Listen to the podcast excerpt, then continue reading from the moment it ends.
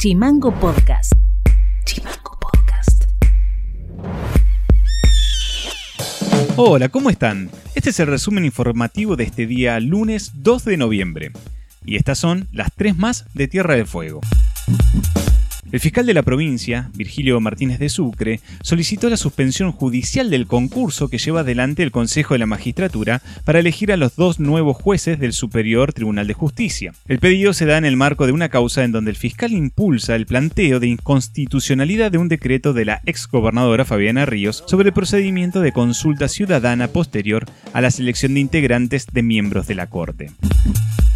Vecinos del barrio El Cañadón le pidieron por nota a la secretaria de Hábitat Municipal, Lorena Enríquez Sánchez, que informe sobre el plan urbano de relocalización y regularización del sector. En el barrio irregular viven 115 familias sin servicios de cloaca ni red eléctrica. Los vecinos afirman que la funcionaria recorrió con su gabinete la zona, pero hasta la fecha no se concretó ningún trabajo. El SUTEF llevó adelante una caravana en toda la provincia en reclamo de una propuesta de aumento salarial del gobierno. Además, el sindicato docente solicitó la entrega inmediata de los 155 cargos de auxiliares de año. El apagón virtual y las caravanas continuarán hasta el martes a las 11 horas en las tres localidades. El presidente del Infetur, Dante Carciali, informó que a partir de los vuelos de cabotaje en noviembre, la provincia no solicitará residencia en Tierra del Fuego para los pasajeros que arriben a la isla. La programación, perdón, para el mes de noviembre de Aerolíneas Argentinas es dos vuelos en la primera quincena, o sea, dos vuelos semanales, miércoles y sábado, y a partir de la segunda quincena, tres vuelos semanales, lunes, miércoles y sábado, se mantiene en la obligatoriedad de hacerse el hisopado PCR para negativo para poder para poder embarcar. Sí, a partir de a partir del mes de noviembre ya no no es no es necesario digamos tener domicilio en la provincia. Mandal Editorial. En la última sesión del Consejo Deliberante de Ushuaia no se aprobó la toma de deuda para la compra de la planta hacedora de asfalto, pero se aprobaron dos ordenanzas que van a ayudar mucho más que a nuestros propios autos echando gases de efecto invernaderos. Ambas tratan sobre el uso medicinal del cannabis.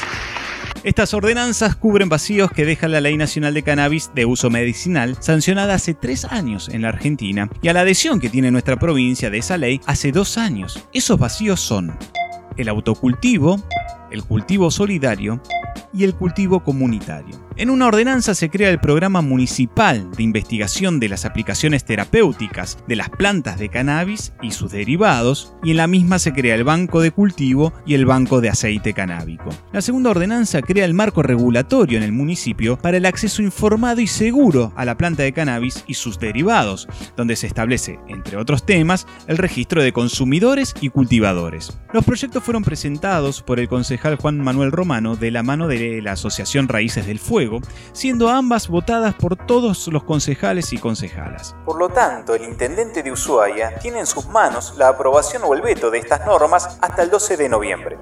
No queremos que pase lo mismo que en Río Grande, donde se festejó la aprobación de la ordenanza del mismo tenor, pero luego no se ejecutó la reglamentación. Y ahí está, parada como obra de Bertone. Parada hace un año de su sanción.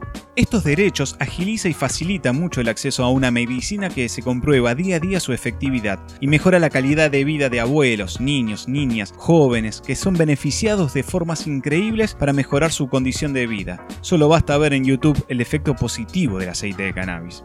Vecinos nuestros van a Chile o hacen mil vericuetos para traer el aceite de otras provincias. En pandemia eso obviamente se cortó. Por eso hay un sufrimiento enorme de esa población que ahora debe recurrir a fármacos que les hacía daño y que dejaron de lado o directamente deben convivir con un dolor tremendo. A partir de estas dos ordenanzas, el autocultivo para acceder a ese aceite será permitido. No cualquier cepa de cannabis es para cualquier tratamiento. Cada patología tiene su cepa. El mercado negro no es un lugar donde se regule eso. Inclusive engañan a la gente con aceite de oliva diciendo que es cannabis. Es por eso que el Estado debe involucrarse, porque saca de la clandestinidad a muchas personas, vecinos que cultivan para sí o lo están haciendo de forma solidaria. Esperemos que el Ejecutivo reglamente pronto estas ordenanzas y que haya un equipo de salud municipal que pueda investigar sobre el uso terapéutico de la marihuana y que más temprano que tarde, inclusive, pensemos en esta inversión en salud como una posibilidad, ¿por qué no?, de poder exportar el producto. Por ejemplo, en Canadá el comercio de aceite canábico representa el 0.3% de su PBI.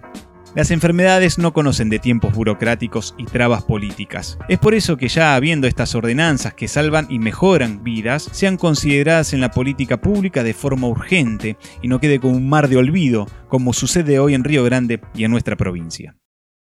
Esto ha sido todo por hoy. Seguinos en Spotify y en redes sociales como Chimango News y escribinos vía WhatsApp al 2901 6506 66.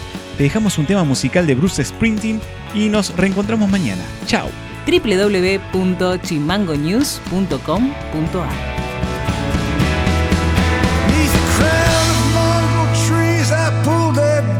some.